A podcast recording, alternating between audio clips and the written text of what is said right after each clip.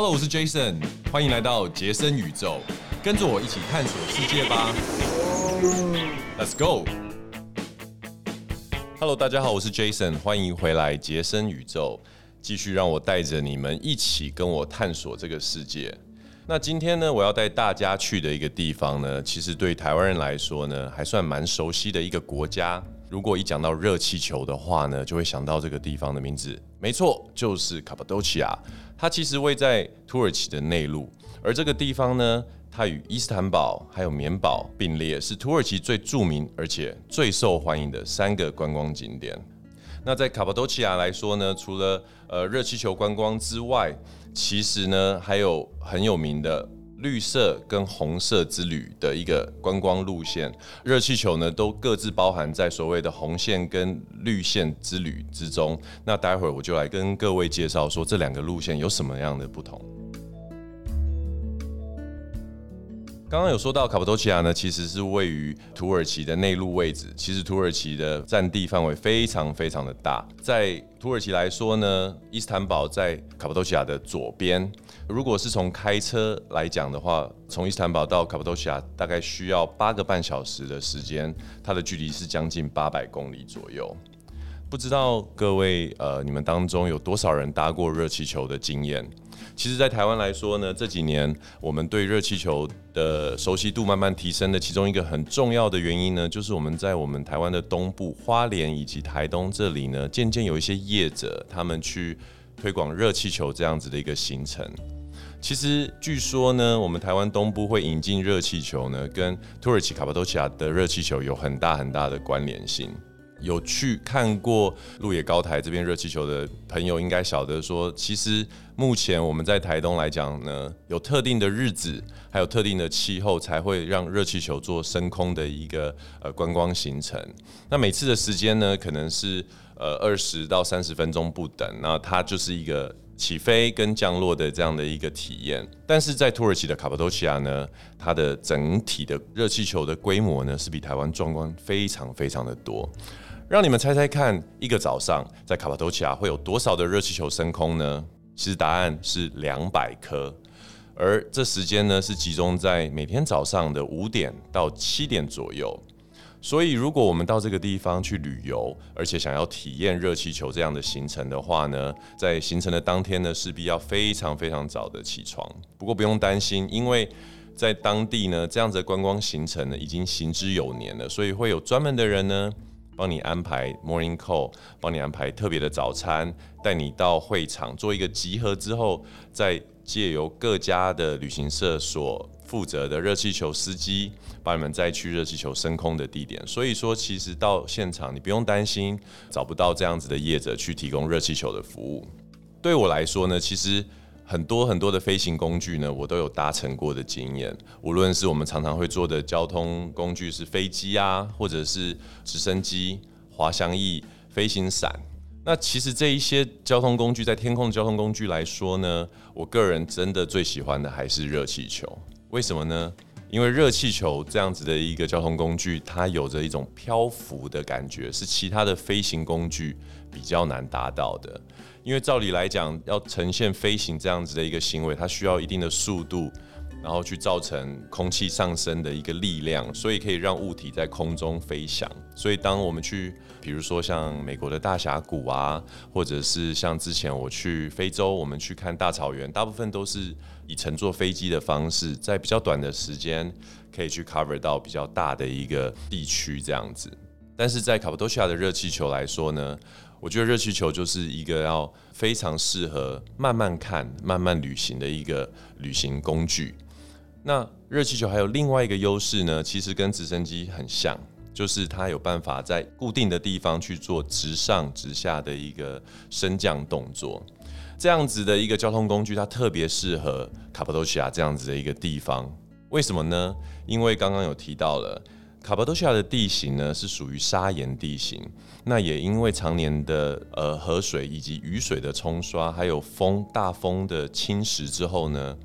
它渐渐形成的一种就是像地表上会出现一根一根的石柱，那这个石柱呢，有的小的话呢可能是十公尺，比较大型的石柱甚至像一个小山一样。乘着热气球呢，你就可以在这一个一个的石柱当中呢穿梭，或者你可以下降到离地可能五公尺左右的距离，从石柱跟石柱的中间去做穿越。而在这穿越的过程当中啊，你甚至还可以看到他们这边最著名的这个洞穴居住、洞穴建筑的一个特色。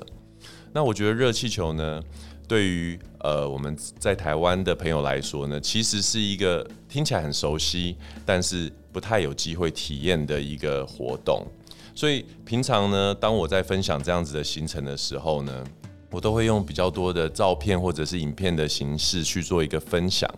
可是很不巧，今天各位只有我的声音可以带领大家去想象这样子的一个画面。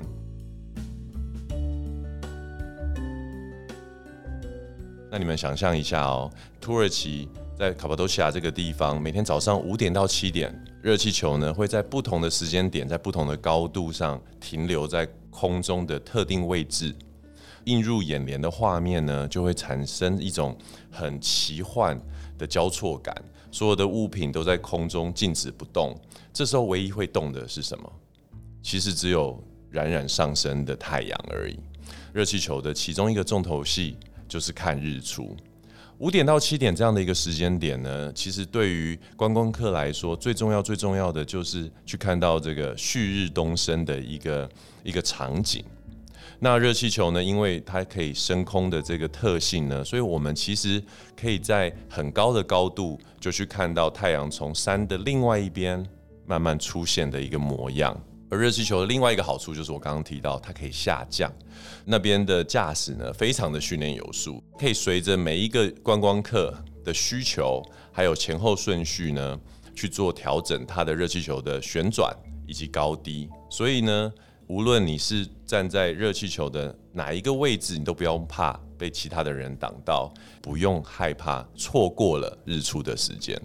所以一般来说呢，我们会在热气球上面所待的时间呢，可能会在一个小时到一个小时二十分钟左右。然后不仅是去看日出，还有日出之后呢，这个阳光洒在整个卡帕多奇亚大地上的一个美丽场景。那刚刚一直有提到说，它这边的地形呢是石灰岩地形，所以它的颜色主要是以一个大地色为主，是一种比较冷冽、比较干净的一种灰色。这时候呢，阳光就扮演了一个非常重要的上色的角色。那你在早晨的时候看到的会是一个金黄色的大地，然后在这些峡谷、在这些石柱的当中产生一些光影的不同的变化。而在卡帕多奇亚这个地方呢，除了日出你可以在呃热气球上面去观赏之外呢，其实它的日落也是非常非常的有戏。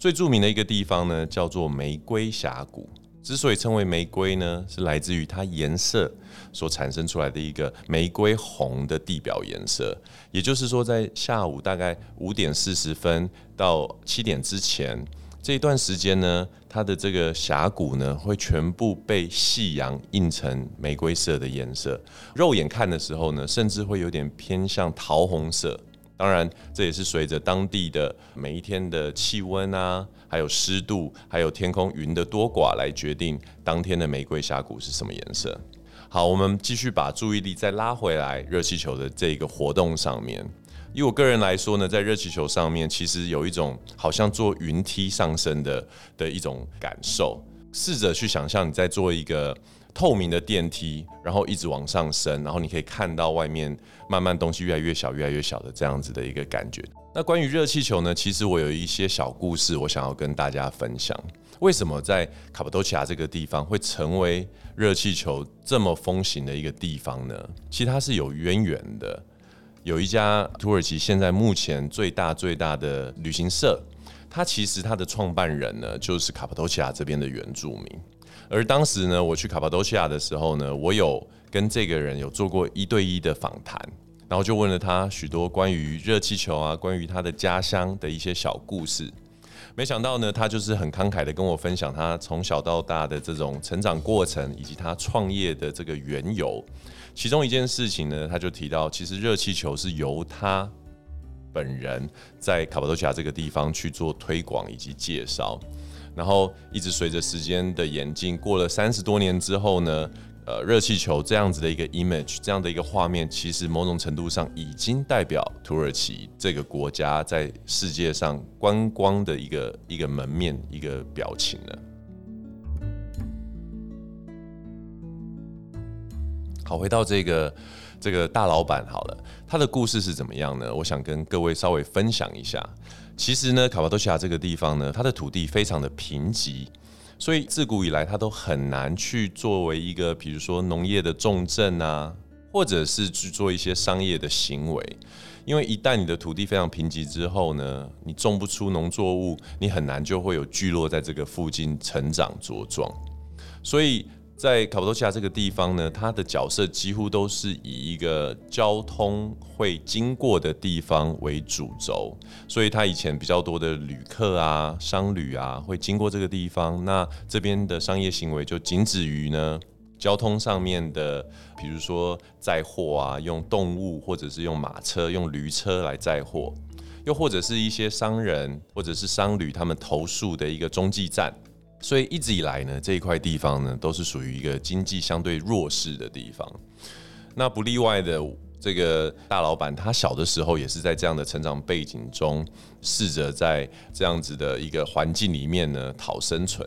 在他六七岁的时候，他就已经开始打工的行为了。那他的打工内容呢，就是帮家里面去管理家里的一些牲口。那他其实最常做的一件事情，就是牵着驴子。背着货物从 A 点送到 B 点。他说，在他八岁的时候呢，然后他就遇到了一个他从来没有看过的人种，非常高，皮肤非常的白，然后眼睛是蓝色的，讲的英文呢又不是他熟悉的那种语气，但是呢，他大概知道这个人他想要请他帮一个忙，就是他想问他说。是不是可以把你现在正在牵的这个驴子呢，可不可以借我一下？我想要骑这个驴子呢，到处晃一晃。他也不疑有他，就想说好吧，就帮帮这些人，然后满足他们的一个一个好奇心或者是一个冒险的心，所以就把驴子借给这些人。而这些人呢，真的也就骑了驴子，然后在附近绕来绕去，走了一阵子之后呢，就很谢谢这个小时候的老板。然后就告诉他说：“哦，谢谢你让我们借你的驴子，那这里是一块欧元，当做是一个谢礼。”这样，当时呢，这个一块欧元对他来说呢，是将近两周的工作薪水，所以他就很开心啊。只不过是原本载货的驴子让旅客拿去做使用，就可以拿到这个外快，他就觉得说：“嗯，这也许是一门生意。”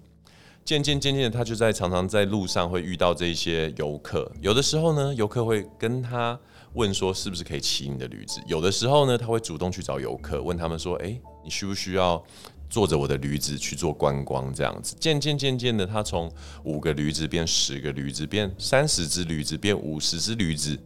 在高中之前呢，他其实管理了一个将近两百只驴子的一种导览，然后呃骑驴子走路的一个呃漫步的一个生意，这样子，那也赚到了他人生的第一桶金。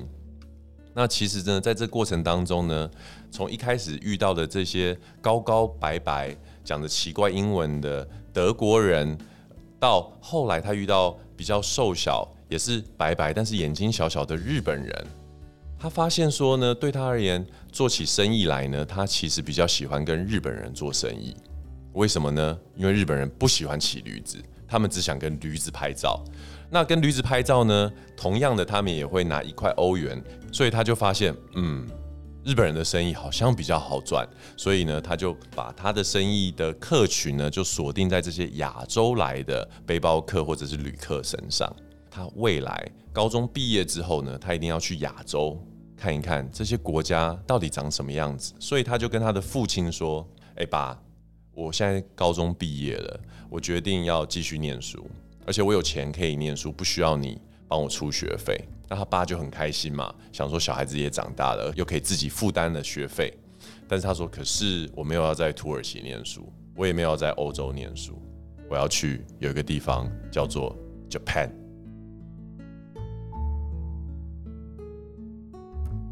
这时候呢，他的父母其实连日本在这个世界地图的哪一个位置都不知道。但是他们就是支持了这个当时还小的这个老板，就去了日本去念书。而他一去呢，就去了十二年，从大学然后念到研究所，出了学校之后呢，在日本当地的小酒馆、烧烤店开始打工上班，然后一路做到饭店的前台经理，再到旅行社。他其实十二年的这个历练呢，让他讲了一口流利的日文，而且也对日本人的这个工作精神啊，以及文化有着非常深刻的一个体验。所以十二年之后呢，他决定他要回到卡帕多西亚去改善这个地方的观光，或者是改善这个地方的经济。但是他其实一开始也不太晓得他回来能做一些什么，所以他做的第一件事情呢，就是把日本人。带来卡巴多西亚这个地方，所以在公司创立的早期呢，主要它就是作为在卡巴多西亚这边的地接社，也就是说日本的观光团带来之后呢，会由他以及他的团队去做接洽，所以他们做了好多年日本人的生意，那也让呃旅行社的规模越来越大，越来越大。基本上只要是从日本出发的客人，几乎都是由他们在当时的旅行社作为接待。那有一天呢？他突然在杂志上看到热气球这样的一个交通工具的一个介绍，那他就觉得说，哎，是不是有可能我们可以把热气球这样子的一个活动带进来我的这个家乡来做一个推广？那其实呢，在热气球还没有进来之前呢，卡帕多奇亚这个地方比较像是一个呃美国的黄石国家公园这样子的一种探访方式。怎么说呢？就是带着旅客呢去看一些特殊地形啦，去参访一些洞穴的建筑，或者是以前的一些遗迹，然后看一看这些自然景观。可能你在峡谷之中去去找一些动物，或看一下太阳日落的场景，就仅此而已。但是当他决定呢要引进热气球之后呢，他就发现整个生意的模式呢可以有的一个呃完全不同的改变。为什么呢？因为今天我们从二 D 的平面可以变成一个三 D 的景象，就从这里开始，他先从日本的观光客开始去推广所谓的热气球的形成。那跟当时他的驴子一样，从五颗热气球变成十颗热气球，变成五十颗热气球，到现在过了三十五年之后呢？每天早上五点到七点，卡帕多奇亚的天空呢就会出现两百颗热气球。那也从这边开始呢，这样子一个当地的 local 的旅行社就从卡帕多奇亚开始发迹，渐渐渐渐的扩展成一个它在全世界五大洲都有据点的一个大型呃旅行社。回到一开始在讲的，其实，在卡帕多奇亚呢，我们在做旅游选择的时候呢。大部分的观光客呢，都有两种最大的选项可以去做选择，一个就是红线，一个就是我刚刚所说的绿线。那他们的差别呢，除了这个 package 当中景点的多寡呢，那当然接下来就是费用的高低。以红线来说呢，红线之旅它非常适合呢这种可能你会去欧亚许多国家这集合在一起的这种旅客，或者是没有太多的时间停留在呃土耳其甚至是卡帕多奇亚的旅人。基本上每一间呃旅行社所提供的这个红线旅程呢，可以说是大同小异。它的里面呢，都会包含着在当地的一些制陶工坊的参访啊，甚至是可以亲手做陶艺的这个体验。然后呢，还有格雷梅的一个奇观，它是一个很美、很特别的一个地形。然后以及格雷梅的露天博物馆，然后还有一个尖锐城塞的一个呈现，还有个幻想峡谷。以及佩夏贝的一个 valley 的一个景点，其实这一些呢，它就是一个土耳其的卡帕多西亚它的砂石地形的呈现极大级的一种呈现方式。对于有些人来说呢，可能会觉得这些地形在不同的地方好像都差不多。可是以我个人去过这一些地方的经验来讲，在不同的时间、不同的阳光的照射之下，甚至呃很类似的景点，你都会看到不一样的一个景象。那我个人其实是蛮推这个所谓的陶艺工坊的参访这一个点。可能对于亚洲或者是台湾的旅客来说呢，是不是在会想到说去到这些陶艺工坊呢？是不是有一些就是强迫购买啊，或者是呃购物的一个行程？其实，在土耳其来说呢，比较没有这样子的一个压力。那为什么我会推荐这样的一个行程呢？除了可以亲手做这个陶艺这件事情之外呢，另外一个就是说。他会去跟你叙述一些有关于他们呃用陶土来作为一个就是呃陈酒或者是存放酒类饮料的他们的古老工艺。我不晓得各位有没有看过土耳其复古式的酒瓶，它是一个以模仿月亮的形状作为容器的一个酒罐，使用的一个方式就是用手穿过这个中间的洞。然后拿起这个酒瓶，帮你尊敬的或者是你喜爱的人倒酒，这是一种当地的人在以前的时候呢，对于他人尊敬的一种表现。而那个也是我觉得蛮具代表性的卡帕多西亚的一个呃纪念品。那绿线之旅呢，就会需要比较多的时间的一种旅行方式，因为它里面加入了比较多的徒步践行的行程，所以。不只是你的时间要稍微多一点，对于体力的要求呢也会比较大一点。那绿线之旅呢，有一些会跟红线会重复，比如说各类美奇观啊、地下城啊，但是它多出来的地方呢，会有热峡谷，还有修道院，还有一个比较少人会去到的一个地下之城。那因为这些地方呢，大型的游览车或者是巴士而言比较难到达，所以一旦下车之后呢，可能都要走一到两个小时左右的时间去到达这些景点，然后在里面的参访呢，可能又要走大概四十到六十分钟左右的一个时间这样子。所以如果你的时间上比较充裕，而且你比较喜欢亲身的去探访这一些遗迹的话，我蛮推荐所谓的这个绿线之旅。由于刚刚我有稍微介绍过一下热气球在这个地方的崛起是什么样的一个历史背景，也因为呢，这个老板呢，他对日本的文化呢，呃，非常了解，而且他跟日本的渊源非常的深，所以我个人其实，在卡帕多奇亚旅行的时候呢，我有一种很奇妙的感受，就是其实以旅行来说，如果我们到一些欧陆。国家去的时候，你会发现他的服务啊，或者是他对于旅客的这种服务上面的细腻程度，其实是通常都是比不上我们想象中这种日系国家，甚至是比不上台湾的。无论是呃他们的细心啊，或者是对于细节的注意，或者是对于客人的这种尊崇感。可是呢，偏偏在卡帕多西亚这个地方呢，不同于以往其他我去过的土耳其城市。所以你会有一种很奇异的感觉，就是他们明明的长相比较像是中东人，或者是有点像是维吾尔族的那种，有点混血、有点亚洲又有点欧洲的长相，可是他们对你做出的行为，比如说鞠躬啊，好像来到日本，可是人又不是日本人的那种感觉。但总而言之呢。个人是非常喜欢卡帕多奇亚这个地方，不仅呢，它在这里呢，它的服务水平非常的高，然后它这边的基础建设呢，也因为当地的观光产业非常非常发达的关系，所以它的基础建设做得非常的好。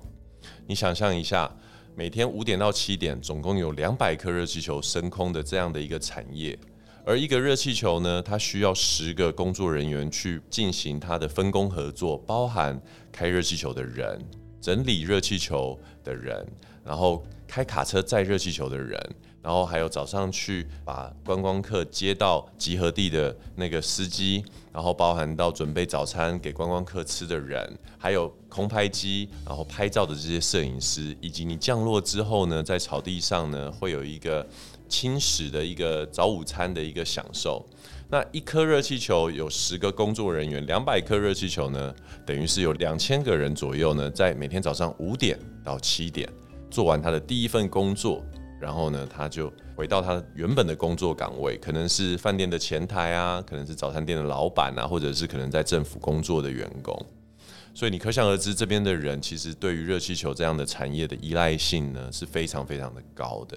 所以在土耳其来说，其实只要讲到卡帕多奇亚，所有人都会问你说：“哎，那你搭过热气球了吗？那你搭过了几次？那你搭的体验是什么？”因为这已经成为土耳其非常非常著名的一个景点还有活动之一。顺道一提呢，其实蛮多的人呢都会利用热气球呢去做广告，甚至是求婚。那这个费用到底是怎么算呢？我在这边就提供给如果有人想要利用热气球求婚的话呢，做一个参考。一颗热气球上面去印你所想要的文字或者是图案，它的费用大概是呃一万块美金。所以今天呢，只要你愿意的话，你可以带着呃你想求婚的对象啦、喜欢的人啊，去卡帕多西亚，然后你可以先安排好这件事情。当早上热气球升空的时候呢，你的另外一半就会发现呢，在他面前的那颗热气球上面有“请你嫁给我吧”这几个字。那当然，如果你口袋够深的话呢，你可以安排很多很多的文字泡泡在空中为你服务。这其实也是。这个老板他在跟我讲说，当时他们在做热气球生意的时候，没有想到，但是后来演变出来的一些呃一些生意模式，所以我觉得这些背后的小故事呢，会让我再去做一些活动，比如说搭乘热气球的时候呢，会想到说啊，原来我们在做这一件事情，这个产业的后面有这些历史、这些细节。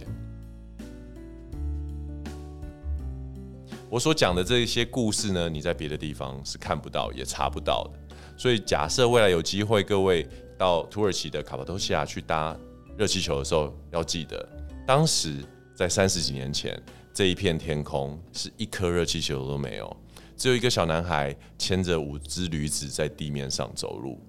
而三十五年之后呢？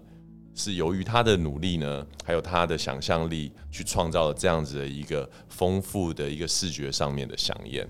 那今天的分享呢，就分享到这边。希望有一天呢，我也可以听到你们对于热气球做过之后的感想，以及你们所得到的一些感动。那我们下次见啦，拜拜。